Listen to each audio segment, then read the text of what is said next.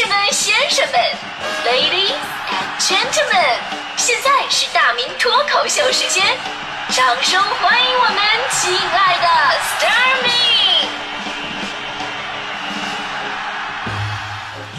好，欢迎各位来到今天的大明脱口秀，我是大明。呃，说到得宠跟失宠啊，其实人生的各个领域跟阶段都能遇到这样的事儿。比方说在家里边，小的时候你为所欲为，啊，长大之后呢，就家里边没人惯着你了。在工作岗位上呢，可能在这个领导面前你算个红人，但是这领导一走，那你有可能变成陪葬品。感情上也是一样啊，热恋的时候，对方比自己的生命都重要，但是结了婚，尤其有了孩子，立马这地位就惨不忍睹。我们森哥，自从家里边有了俩儿子，地位是一落千丈。那天闷闷不乐来上班，我我们看这森哥，这明显是脸色不对呀。当时我就问他，我说森哥你什么情况啊？啊，这这这怎么这么闹心呢？森哥当时情绪非常低落的跟我们说：“说别提了，早上媳妇儿啊给我一顿骂。我说你媳妇为啥骂你啊？然后他森哥说了，我也问他了，他竟然给我一个理由，说你理由是心情不好，太随意了吧？他心情不好又不是我干的。就这时候徐强走过来了，强哥握住森哥的手说了：哥，你要啥自行车？媳妇儿训你还能给你个理由？你家里地位已经够高的了，对吧？正所谓一山更一山高，一个个比一个惨。而最近呢，在得宠跟失宠之间呢，有这么一大票人，他们正在过渡期，因为他们是一整个群体，那就是高三刚刚参加完高考的朋友们。前两天有网友分享了一段，就是高考后的待遇的一个视频，引发了网络热议。啊，视频当中说，一个高考刚刚结束的孩子呀，家庭地位瞬间崩塌。就想吃个鸡蛋灌饼，就遭到了父亲的严词拒绝。视频当中呢，他爸爸双手叉腰，对关在房间里的儿子隔空喊话说：“高考完了，你已经从熊猫变成狗熊了。不是说你想吃啥就吃啥，而是有啥你才能吃啥。”然后呢，非常悲伤的从房间里边传出儿子回复：“狗熊也得保护啊。”于是网友们纷纷表示说：“这个高考前跟高考后的待遇吧，分分钟就变了。”从狗熊，从熊猫到狗熊，也就是从重点保护动物变成野生动物，这视频过于真实。其实我觉得吧，你还得真得这个人适应一下。这也就是刚高考完，要是你在家连续再待上两个月无所事事之后，就能从野生动物变成四害，你相信吗？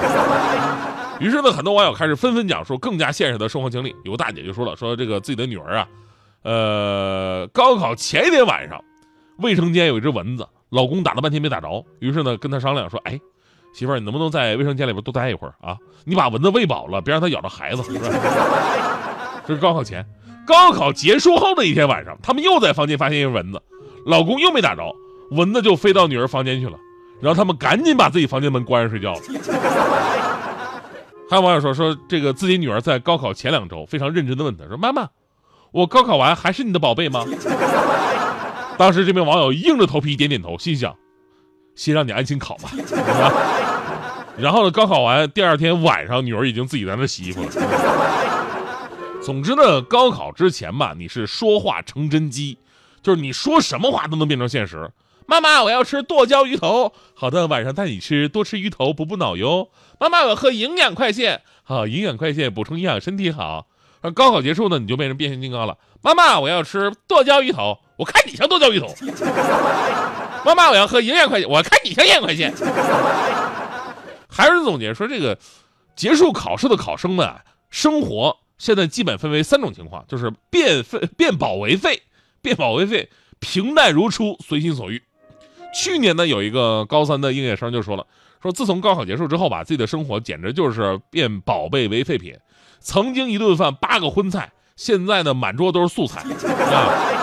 衣服要自己洗，早餐的送床服务也被取消了。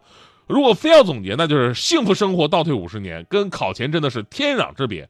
成绩还没下来的时候呢，爸妈每天都会问你：你能考多少分啊？想上哪个学校啊？学什么专业？诸如此类的问题，就每天听到这样的话，脑袋都大了。所以呢，说了这么多，呃，现实令人哭笑不得的事儿，那么家长到底应该怎么做呢？专业的心理咨询师是这么说的：说每年高考成绩揭晓之后吧，有的家长考前考后的态度真的是差距很大，从热情变得不闻不问，包括实施冷暴力，有的是恨铁不成钢，言语上有意无意的刺激孩子。就别以为这些是小事儿，如果不及时调整，就有可能造成孩子的心理障碍。因为家长又明白啊，高考呢不过是人生的一个成人礼，并不是生活的全部。因此呢，高考结束之后的这段日子，要把握一个科学的度，从一个极端到另外一个极端，显然是不可取的。